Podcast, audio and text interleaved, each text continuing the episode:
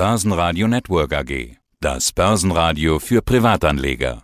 Der Wikifolio Trader der Woche in Zusammenarbeit mit Börsenradio. Ja, hallo, mein Name ist Christian Scheidt. Ich bin seit fast 25 Jahren mittlerweile an der Börse aktiv und auch bei Wikifolio schon äh, relativ lang dabei, seit jetzt ungefähr zehn Jahren und kümmere mich dort um verschiedene Wikifolios die heißen Special Situations und ja, mehr dazu hören wir ja gleich noch im Gespräch. Seit über 25 Jahren, das ist ja unglaublich. Also Börsendinos könnte man sagen. Christian, bevor wir einsteigen in die Wikis, wie geht so ein erfahrener Hase, wie du es bist, um mit den Unwägbarkeiten derzeit? Also Inflation, Gaspreise, Zinsen, Krieg. Blenden die Anleger deiner Meinung nach die schlechten Nachrichten aus oder ist da tatsächlich schon vieles oder fast alles eingepreist? Also wenn ich diese Frage vor, sagen wir mal, ein bis zwei Wochen gehört hätte, hätte ich gesagt, ja, ganz klar, sie blenden die Risiken momentan aus. Da stand der DAX fast bei 14.000. Habe ich mich noch gewundert jeden Tag, wieso stehen wir so hoch? Wir haben doch hier so viele Krisen. Und tatsächlich kam dann relativ schnell ein Abverkauf von fast 800 oder 900 Punkten in ein paar Tagen. Jetzt im Moment, glaube ich, sind die Krisen wieder doch wieder sehr präsent äh, in den Köpfen der Anleger. Das ist immer ganz komisch. Manchmal blendet man diese Krisen komplett aus, manchmal plötzlich sind sie dann wieder da. Insgesamt muss man aber auch sagen, meine Erfahrung hat mich gelehrt eigentlich, dass Anleger sehr gut mit Krisen umgehen können. Im Gegenteil, manchmal ist es sogar so, man hat den Eindruck, je mehr Krisen, umso besser laufen die Märkte. Es gibt ja diesen Ausdruck der Wall of äh, Worry, äh, dass sozusagen man läuft an, an einer Wand der Angst entlang, hangelt sich der Markt nach oben und wenn alle Bedingungen wieder optimal sind, dann fällt der Markt eigentlich schon wieder. So fühlt man sich momentan. Also wir haben ja wirklich sehr, sehr viele Krisen. Man kann sie kaum noch an zwei Händen aufzählen und fast, fast jeden Tag kommt noch irgendwas dazu. Da ist schon ab und zu mal ein bisschen verwunderlich, wie stark der Markt sich doch halten kann, wobei es jetzt aktuell wieder wirklich so aussieht, als ob es wieder ein bisschen ins Wackeln kommt.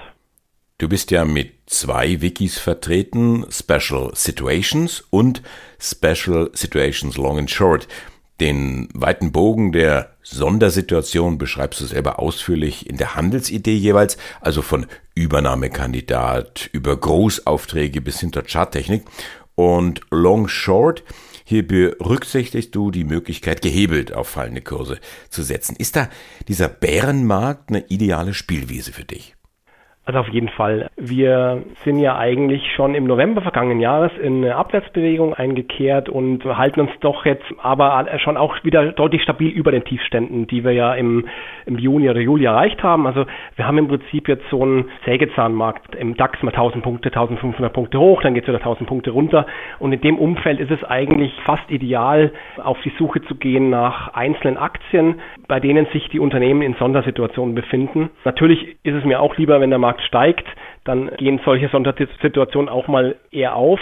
Aber das Schöne ist eben auch, man kann auch an der Börse Short gehen und eine Meinung umwandeln sozusagen. Wenn man glaubt, eine Aktie könnte fallen, gibt es halt auch Instrumente, um dann diese Marktmeinung umzusetzen. Und das ist eigentlich ein ganz schönes Umfeld äh, momentan, da wir ja keine klare Richtung haben und dementsprechend auch gibt es jeden Tag wieder neue Chancen und eben auch Sondersituationen an der Börse.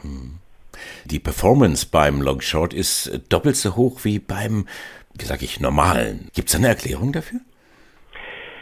Ja, zum einen kann ich ja bei dem klassischen Special Situations Wikifolio, das es mittlerweile seit fast zehn Jahren gibt, kann ich nur long gehen. Sprich, ich kann nur Aktien kaufen. Das liegt ganz einfach daran, dass es bei Wikifolio am Anfang eben nur möglich war, äh, in entsprechenden Long-Instrumenten unterwegs zu sein. Das waren anfangs eben nur Aktien, das waren anfangs, soweit ich noch weiß, Fonds und ETFs und ich habe halt mein Wikifolio speziell auf Aktien aufgesetzt und ich konnte eben nur Aktien long gehen. Und mir fehlte halt in diesem Wikifolio oder mir fehlt eigentlich bis heute in diesem Wikifolio diese Flexibilität, auch mal short zu gehen. Also ein Beispiel ähm, bei dem Special Situations Long Short, das ja ein Jahr später dann aufgelegt wurde, da war es dann möglich, mit Hebelprodukten eben auch Short-Positionen einzugehen. Und da habe ich ganz stark profitiert damals äh, vor zwei Jahren, als die Wirecard hochgepoppt ist und letztendlich das Unternehmen dann pleite gegangen ist. Man sieht es auch im Chart, kam massiv äh, Schub in dem Wikifolio und das ist auch schon ein Teil der Outperformance gegenüber dem klassischen Special Situations. Das waren jetzt nicht nur Wirecard, also das wäre auch zu einfach. Es waren noch viele andere Positionen, die ich da drin hatte, aber eben gerade diese Flexibilität, auch mal zwischendurch Short zu gehen in einer Aktie, die hat mich dadurch entscheidend vorangebracht und das ist auch schon, glaube ich, das, was den Performance-Unterschied sehr gut erklärt. Mhm. Das heißt, du bist sowas wie der Fraser Perry von Wikifolio? Du musst auch ein Stück weit das Thema dann ausgesessen haben, oder? Das hat sich ja fast über Jahre hingezogen. Mm, nein, also also für dich jetzt nicht, aber, aber äh, in, in der Wahrnehmung, also die Short-Attacke, die war ja und immer wieder und immer wieder haben die großen Zeitungen erstmal dagegen gehalten, ja, ja. bis sich das dann durchgesetzt hat und dann der große Knall kam. Also sagen wir mal so, das klingt natürlich jetzt im Nachhinein immer einfach, aber es war wirklich so, ich war für die Wirecard eigentlich schon sehr, sehr lange skeptisch. Also man musste irgendwie auch in der Branche, hm, da stinkt irgendwas, aber was? Man musste, man konnte es nicht beweisen man, man hat nur Vermutungen gehabt und auf diesen Vermutungen konnte man eigentlich keine Short-Spekulation aufbauen. Auch, auch der Fraser Paring, der ja wesentlich diesen Skandal aufgedeckt hat, der lag ja jahrelang falsch. Also nicht falsch, er lag nicht falsch. Der Kurs ist ihm weggelaufen nach oben und er war Short und das hat ihn fast auch dann, äh, ja, wie soll man sagen, erwürgt als, als Shortseller, wenn du natürlich, wenn der Kurs gegen dich läuft, kann es halt richtig teuer werden. Und auch der Fraser Paring musste ein paar Jahre warten, bis dann sein Szenario aufgegangen ist ich habe mich bei der Wirecard eigentlich lange zurückgehalten mit, mit Short-Spekulationen, eben genau aus dem Grund, weil der Markt halt länger gegen dich laufen kann, als du selbst dann liquide bist, wie es auch so ein Börsensprichwort heißt. Allerdings war dann im April 2020, äh, als der Sonderbericht äh, rauskam des Wirtschaftsprüfers, äh, war dann schon relativ klar, okay, also da liegt was im Argen. Die Börse hat es dann erst zwei Monate später dann wirklich äh, bitter erfahren müssen, indem dann äh, die Wirecard halt diesen Bestätigungsvermerk des Wirtschaftsprüfers nicht bekommen hat und dann auch letztendlich Insolvenz, Insolvenzantrag melden musste. Aber da im April war für mich eigentlich der Punkt, wo ich gesagt habe, Mensch, jetzt ist es wirklich bald soweit. Jetzt muss ich dann doch stärker Short gehen, bevor dann die Nachricht kommt und ich nicht Short bin, weil das ist dann jetzt Allerschlimmste eigentlich. Man hat eine gute Idee, geht nicht Short und dann passiert es doch. Das äh, ist dann eigentlich sehr, sehr ärgerlich ich war lange nicht short, habe es dann im April 2020 äh, bin ich doch stärker short gegangen und zwei Monate später ist es aufgegangen. Ich meine, ja, kann man sich dann darüber freuen? Man hängen auch viele Arbeitsplätze dran. Jein, es ist immer zweischneidig. Also das ist auch ein Los, das der Shortseller letztendlich hat. Er spekuliert ja letztendlich auf den Untergang eines Unternehmens.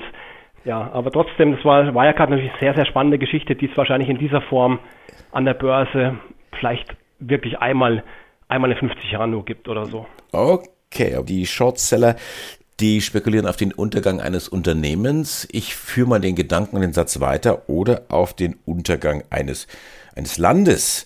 Große Hedgefonds wetten mit fast 40 Milliarden gegen Italien. Was bedeutet sowas für dich? Ja, auch da muss man ganz genau hinschauen. Ich meine, also ich halte relativ viel von Hedgefonds. Viele Hedgefondsmanager sind sehr berühmt geworden. Nicht, nicht nur, weil sie ein Jahr mal erfolgreich waren, sondern weil sie über lange, lange Zeiträume erfolgreich waren. Deswegen schaue ich schon sehr genau drauf, äh, was, was Hedgefonds machen. Gegen Italien zu wetten macht jetzt aus meiner Sicht keinen Sinn, weil wenn Italien untergeht, geht die Eurozone unter und soweit wird es nicht kommen, beziehungsweise soweit werden es die Politiker nicht kommen lassen. Naja, ich Aber, muss mal ganz kurz, einer von diesen Hedgefonds-Managern mhm. äh, hat gesagt, nicht mal die EZB kann Italien kaufen. Also die wissen schon ganz genau, was sie da tun und anstellen. Ja, jein. Also die EZB kann letztlich unendlich viel Geld drucken und alles kaufen. Das ist dann am Ende des Tages eine Frage des Vertrauens. Wie, wie groß ist dann noch das Vertrauen der, ja, letztendlich der Bevölkerung in die EZB und damit in den Euro? Aber die Europäische Zentralbank kann alles kaufen, weil sie einfach die Notenbankpresse unter sich hat und letztendlich dann auf Knopfdruck Milliarden erzeugen kann aus dem Nichts. Und das ist ja genau das, worauf unser Geldsystem basiert. Und wenn wir alle dran glauben, wenn wir alle Vertrauen darin haben, wird es auch weiter funktionieren. deswegen macht es für mich wenig Sinn, gegen ein Land zu wetten, vor allem in der, in der jetzigen Situation, dass wir in der Eurozone verbunden sind. Früher hat es vielleicht geklappt, da hat der George Soros äh, gegen Großbritannien gewettet, hat das Pfund zu Fall gebracht. Okay, das war ein einzelnes isoliertes Land, es war auch schon recht groß. Ich meine, Großbritannien, Pfund hat Gewicht in der Welt, in der Finanzwelt. Aber gegen ein einzelnes Land in der Eurozone zu wetten, macht wenig sind, finde ich. Das läuft ja letztendlich auf, auf ein Devisenmarktthema raus. Also das ist ja eine, auch eine Wette gegen den Euro am Ende des Tages. Und ich finde, der Devisenmarkt ist, ist mir zu komplex und da ist viel zu viel Geld im Umlauf und ich konzentriere mich lieber auf einzelne Unternehmen. Oder du konzentrierst dich auf den Index. Also einer deiner letzten Kommentare, die ich jetzt gelesen habe, um in dieser Sprache wetten zu bleiben, du wettest jetzt momentan gegen den DAX das war jetzt eben dieses, was ich Anfang, anfangs erzählt habe, dass ich gesehen habe bei knapp 14.000, irgendwie die Anleger haben alles ignoriert, alle Risiken und da bin ich dann so bei 13.8, 13.9 in dem Bereich, bin ich eine Short-Position eingegangen, die ich aber inzwischen schon wieder aufgelöst habe, bei ungefähr 13.3 meine ich, also so mit 500 Punkten immerhin. Das sind für mich aber eher die Ausnahmen. Also ich bin jetzt keiner, der den DAX rauf und runter tradet. Ich, wenn ich mal ganz klar sehe, Mensch, wir haben Abwärtspotenzial, dann gehe ich mal so eine Wette ein. Oder aber, und das ist der Fall, der es öfters vorkommt, ich sichere meine bestehenden Aktien-Long-Positionen mittels äh, DAX-Short-Zertifikaten ab. Also sprich, ich setze Short-Produkte zur Absicherung ein. Das ist eigentlich das, was ich wirklich öfter mal mache. Aber bei mir geht es jetzt weniger darum, gegen den DAX zu wetten oder auf den DAX zu setzen. Das ist weniger mein, mein, meine Absicht. Dann schauen wir uns mal Einzelwert an. Auch eine deiner, deiner jüngsten Kommentare, die du hier beschrieben hast. Die Story hinter Rock Tech Lithium. Ah, was machen die und was ist die Story? Warum waren die vom Handel ausgesetzt? Äh, ja, die RockTech ist schon eine ganz lange Story, die immer wieder gespielt wird. Natürlich jetzt durch den Lithium-Hype kocht die jetzt wieder neu auf. Also der Lithiumpreis geht ja durch die Decke. Der ist jetzt irgendwie seit zwei Jahren von 10.000 auf über 80.000, in was wird das gerechnet? Ich glaube pro Tonne, glaube ich, äh, gestiegen. Und jetzt sind natürlich die ganzen Aktien in dem Bereich sehr gefragt. Die Rocktech ist vielleicht eine der spekulativsten in dem Bereich und zwar die Rocktech ist kein klassischer Lithium Explorer, also die gehen jetzt nicht her und suchen Lithium und versuchen dann das Lithiumvorkommen irgendwie dann zu fördern und, zu, und dann äh, daraus batteriefähiges Lithium zu machen und zu verkaufen, sondern die haben vor, in, in Ostdeutschland, speziell in der Nähe der Tesla-Fabrik sogar, einen sogenannten Konverter zu errichten. Und dieser Konverter wird gespeist mit Rohlithium und wird dann in diesem Konverter umgewandelt zu, zu batteriefähigem Lithium. Und die Aktie war deswegen ausgesetzt, weil die Rocktech einen relativ großen äh, Vertrag mit Mercedes geschlossen hat. Und zwar geht es da konkret um die Versorgung des Unternehmens mit Lithium. Es geht zwar um einerseits um große Summen da, also die nicht in Euro jetzt, sondern in Lithium. Also die wollen ja äh, im Jahr 10.000 Tonnen batteriefähiges Lithium an Mercedes liefern. Und allerdings ist es wirklich Zukunftsmusik. Da muss noch so viel bis dahin passieren. Der Konverter muss erstmal gebaut werden. Die müssen die ganzen Genehmigungen noch einholen. Die müssen erstmal den Produktionsprozess zum Laufen bringen und so weiter. Also man rechnet hier damit, dass es frühestens 2026 soweit sein wird, dass hier Mercedes beliefert werden kann. Insofern ist die Aktie eine wirklich eine heiße äh, Zukunftswette. Ich habe die jetzt kurzfristig reingenommen, weil ich gedacht habe, durch den ganzen Newsflow, der jetzt kommt, könnte die Aktie ins Laufen kommen. Also sprich äh, eben die News mit Mercedes und weitere News jetzt zu dem Konverter, die Genehmigungen, wenn die jetzt eingeholt sind, der Baubeginn im Oktober und so weiter. Jetzt ist allerdings eine große Kapitalerhöhung dazwischen gekommen bei der Rocktech. Die haben Aktien im Wert von umgerechnet 30 Millionen Dollar platziert, zu ungefähr 2,70 Euro umgerechnet. Und da genau da ist jetzt die Aktie halt. Das ist so ein typischer Effekt bei Kapitalerhöhungen. Ich glaube, da, das könnte jetzt wie eine Kursbremse noch sein, erstmal. Deswegen steht die Position auch auf dem Prüfstand momentan bei mir weil du Tesla erwähnt hattest, die hattest du kürzlich auch gekauft. Aber ich wollte jetzt gar nicht über Tesla sprechen, das machen wir an, aller, an anderer Stelle genug. Tonys, du wirst jetzt schmunzeln, aber meine Frage ist, warum starten diese Tonys nicht durch? Ähm, für die Hörer unter uns, die jetzt nicht unbedingt kleine Kinder haben. Erklärung, unser Kinderzimmer ist voll von diesen Viechern, die Hörspiele abspielen, aber Vielleicht ist das die Erklärung, dass die Tonys nicht durchstarten. Es steht doch die Alexa daneben und meine Tochter sagt nicht, Alexa spiel den Börsenradio-Podcast, sondern Alexa spielt Bibi und Tina und das ist dann wesentlich günstiger. Ja, das stimmt schon. Ich finde nur halt, also wir haben auch eine Tony-Box bei uns äh, stehen und ich finde dieses Erlebnis, dass du diese Tony-Figuren anfassen kannst und draufstellen kannst. Ja, ich finde das, ich finde das auch toll und äh, als sie an die Börse gegangen sind, dachte ich, oh ja, das ist äh, prima und, und äh, gutes Pricing-Modell und äh, alle Großeltern äh, greifen da immer tief in die Tasche, um diese sündhaft teuren Figuren zu kaufen und dann den Kindern zu schenken. Aber irgendwie zündet das Thema an der Börse nicht. Ja, ich glaube, dass im Endeffekt äh, die Tonys-Aktie eine Entwicklung genommen hat, die ganz, ganz viele Unternehmen äh, genommen haben, die Geschäftsmodelle haben, die nicht profitabel sind. Die Tonys ist ja noch nicht profitabel und die wächst, ist ein Wachstumsunternehmen, die investieren praktisch jeden Euro, den sie einnehmen, in, in Wachstum, die expandieren jetzt in den USA. Und das sind genau die Geschäftsmodelle, die eigentlich seit November an der Börse überhaupt nicht mehr gefragt sind. Im Gegenteil, die durch die Entwicklung der Zinsen abgestraft wurden als es noch keine Zinsen gab, also noch vor einem Jahr, waren umso besser, je mehr Geld du verbrannt hast. Und jetzt ist genau das Gegenteil der Fall. Das hat mit diesen Bewertungsmodellen der Anleger zu tun. Je höher der Zins, desto schlechter wird eine Aktie bewertet, die eben noch keinen Gewinn erzielt. Und Tonis gehört nun mal dazu. Jetzt hat die sich seit dem Börsengang ungefähr halbiert. In den letzten Tagen kam sie wieder ein bisschen hoch. Also es ist im Endeffekt eine Bewertungsgeschichte, die in allen Technologieaktien stattgefunden hat. Gut, wenn man es gesehen hätte, hätte man natürlich vorher die Reißleine ziehen können, hätte sagen können, geh wieder rein, wenn sie unten ist. Ich glaube nach wie vor an die Story. Ich glaube an das Unternehmen Und äh, das ist für mich eigentlich eine recht äh, langfristige Position in dem, in dem Special Situations Wikifolio.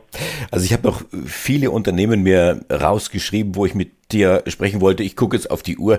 Wir gehen jetzt fast in Richtung 20 Minuten Talk und müssen ganz langsam zum Ende kommen. Also du hast Bavarian Nordic gekauft. Da geht's, wenn ich es richtig verstanden habe, um die Affenpockenimpfung. Du hast die Schweizerische Nationalbank verkauft, was für mich fast wie nach einem Sakrileg klingt. Äh, wo siehst du denn allgemein gefragt die, die nächsten Chancen? Ja, also wo man wirklich, äh, glaube ich, im Moment wenig falsch machen kann, auch wenn die Aktien schon stark gestiegen sind, alles, was Alternativen zu fossilen Brennstoffen bringt, ist momentan sehr, sehr gefragt. Also Stichwort erneuerbare Energien, Stichwort LNG. Ich glaube, da kann man im Moment wenig falsch machen, weil es viel zu wenig börsennotierte Unternehmen gibt in dem Bereich für das viele Geld, was in den Sektor immer noch reinströmt. Und die ganze Ukraine-Thematik, die Kriegsthematik, die ja leider immer noch da ist, hat diesen Trend zur, zur Energiewende einfach beschleunigt. Und deswegen glaube ich, man muss schwache Tage nutzen, um, um Positionen bei diesen Aktien aufzubauen. Auch Biogas äh, fällt mir da noch ein. Und ich glaube, das ist eines der ganz großen Themen. Und dann vielleicht so mit Blick auf 2023 könnte man sich vielleicht schon wieder Unternehmen anschauen, die von fallenden Zinsen profitieren. Also das sind zum einen die Technologiewerte, zum anderen aber auch zum Beispiel Immobilienaktien, die wirklich ja, blödes Wort oder unschönes Wort, die abgeschlachtet wurden an der Börse, äh, eine Vonovia, eine Deutsche Wohnen und so weiter und so fort, weil ich glaube nicht, dass die EZB die Zinsen so weit erhöhen können wird, wie vielleicht die amerikanische Notenbank. Und genau daraus ergeben sich dann auch wieder Chancen, weil die Immobilienaktien und auch Technologieaktien letztlich ein Stück weit dieses Kursdebakels wieder ausgleichen werden. Der Spezialist für die Aktien oder Unternehmen in Special Situations. Christian Scheidt, Dankeschön für dieses Interview. Alles gut. Ich bedanke mich auch. Wikifolio.com Die Top Trader Strategie. Börsenradio Network AG.